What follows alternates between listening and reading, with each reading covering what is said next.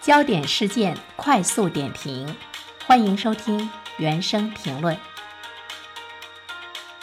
呃，想来和大家说一说前不久呃议论的比较多的郑州幺二零的事件，就是在五月十七号的时候，河南大学大三的学生彭某因为突发剧烈的头痛拨打了幺二零，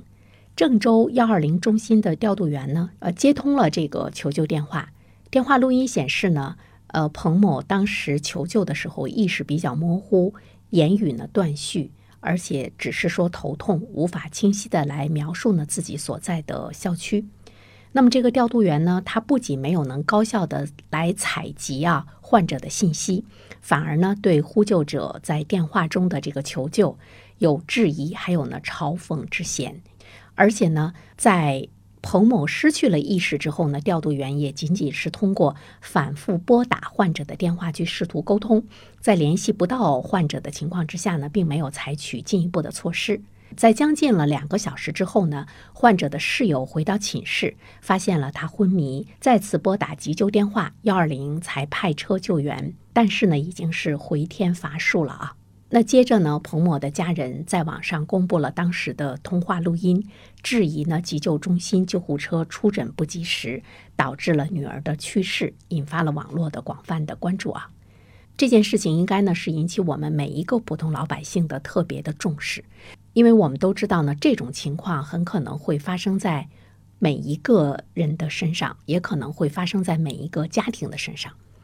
呃，当然，这件事情郑州幺二零存在的问题是毋庸置疑了。所以说呢，我们现在看到的处理结果呢，对当事调度员是予以开除的处理，五人呢被悉数问责。其实这个处理结果并不意外，而且在我们看来，似乎是觉得还不够重。如果啊，这个处分再严重、再严肃一些的话，它恐怕呢都是不足以来浇灭人们心中的。质疑，还有人们心中的这样的一个愤怒的哈，于是呢，我们也看到了整个社会呢开始呢去质疑幺二零调度员到底需要什么样的资质，呃，今天我们所在的城市的幺二零的调度员会不会呢也是这个样子？而且他如何能够让我们相信，在以后某个危急的时刻？自己电话对面的调度员是值得信赖的一个专业的调度员。呃，我们都知道，作为幺二零的调度员来说，似乎呢，我们去理解他们的工作是非常简单，接了电话，了解了情况，及时呢去派出呢这个急救车。但是我们都知道呢，当遇到特殊情况的时候，你就能够感觉到他们不能呢担负起他们应该有的一个责任。但是呢，我们却注意到了整个的这个社会的体系啊。包括呢幺二零急救中心，包括呢我们看到一个政府的这个卫生部门，它对于这个调度员的重要性，究竟呢是认识到了一个什么样的程度？我们也注意到了很多的地方在招聘调度员岗位的时候呢，仅仅要求他是高中毕业，根本就不是医学相关专业的出身。当然，对他们的待遇呢也是比较低。城市急救中心它是一个事业单位。但是呢，在这个单位工作的这个调度员呢，都是临时工。临时工在一个单位是一个什么样的感觉？就是它是一个相对边缘化的岗位。所以呢，临时工在一个事业单位中，他所受到的那种边缘化，包括那种歧视，包括呢来自于各个部门的那种淡漠，我觉得使得调度员自身他对他的这个工作的认识，包括呢这个工作的价值，恐怕呢都没有一个基本的一个意识。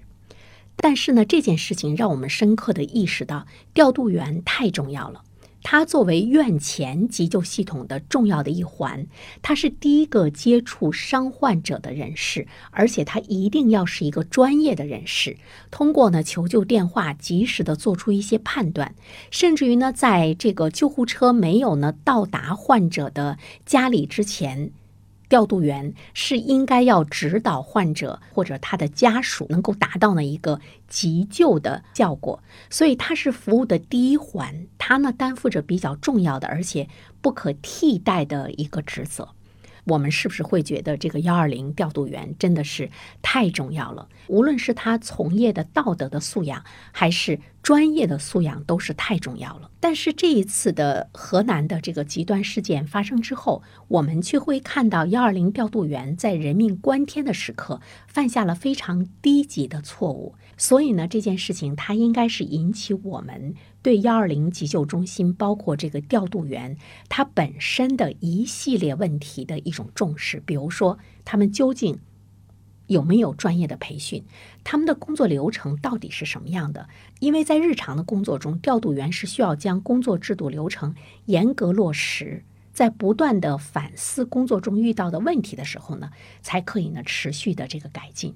呃，大约是在一六年的时候，武汉市急救中心的幺二零指挥中心的调度员刘青接到了求救电话，问清了患者的地址病情之后呢，一分钟之内迅速的派出了急救车，并且继续在电话中询问患者的呼吸、意识、心跳、皮肤颜色改变等等症状，来确认患者心脏停跳。而且呢，他抓住了急救黄金四分钟，在等待救护车二十多分钟的时间里，他指挥呢这个患者的妻子开展了心肺的复苏，指导他如何进行胸外的按压，如何进行人工呼吸，始终呢给予鼓励和技术的支持。也正是因为调度员的及时的干预，患者呢得以呢被拯救。但是这样的案例并不多。更多的现实呢，是即便是在一些一线城市，幺二零急救中心也不敢向公众承诺提供调度员指导的现场救急。我们在生活中会听到很多的人说心梗了。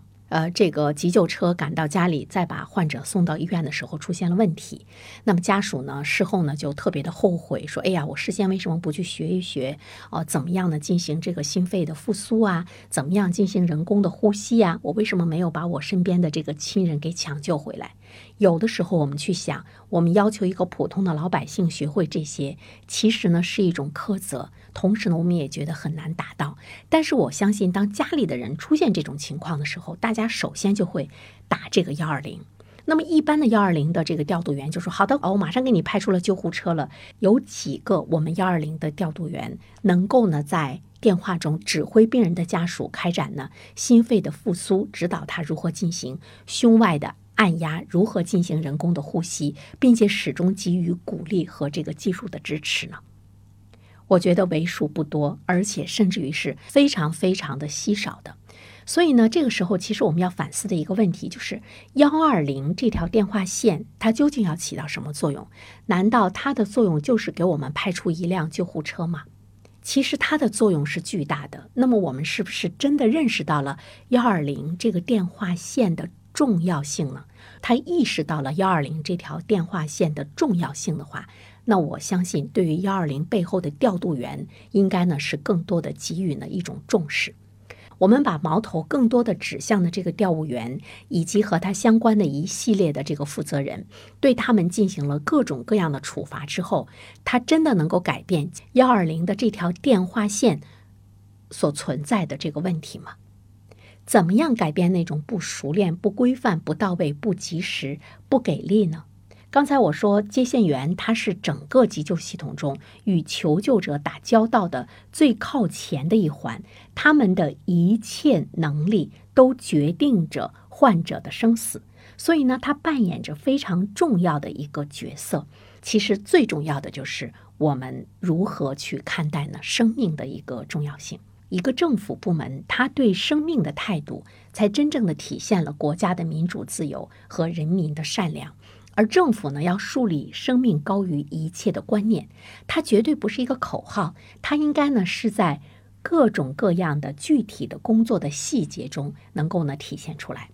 我们经常会说，一个商场的老板，你怎么去善待你的员工，你的员工就会呢去善待你的顾客。我们如何去善待幺二零的调度员？幺二零的调度员就会如何善待呢？我们的患者，他才是我们的卫生部门、我们的政府部门去善待每一个普通患者的一个具体的体现。我们怎么样给他一个足够的尊重？我们怎么样把他放到一个很重要的这样的一个职业的位置上，而不是呢被边缘化？我觉得这个恐怕呢就会涉及到我们的一些体制的问题，比如说幺二零的调度员，他一定是在这个急救中心事业单位的边缘化吗？如果我们本身把他们当成临时工的话，那么他对于患者来讲也是一种临时的态度。有的时候也是我们的这个社会中。包括幺二零的调度员，包括每一个人，你是如何看待你的工作的一个价值？如何呢去看待生命的价值？其实每一个人在看待他工作价值的时候，除了自己赋予他的一个价值，更多的是来自于社会对他的这份工作的一个尊重，还有呢一个认可。有一些这个职业，尽管他的收入不高，但是呢他受到了社会的一个。极度的尊重和极度的认可的时候，那么他在这个工作上迸发出来的那种责任感、那种无私的奉献，是让人敬仰。如果说我们都能够真正的体现出人人是平等的话，那么对于在每一个岗位上的工作的人，也应该呢持一种平等的态度。比如说我呢是在传统的广播来工作，大家都想来当主持人，都想去当记者，都不愿意呢去当导播。我们在直播间里做节目，隔着一一扇大窗户，外面呢就是我们的导播。我们的导播呢，其实他是守护着我们的直播间安全的最后的一道防护，来接听电话，判断呢电话的真实性，最后的一道防护。但是呢，我们没有人愿意去当导播，总是觉得会低人一等。这样的一个重要的位置，往往是空缺的。如果出现了一些意外的情况的话，那它就是重大的播出的安全。可是，正是因为人们对待主持人、对待编辑和对待导播的态度是不一样的，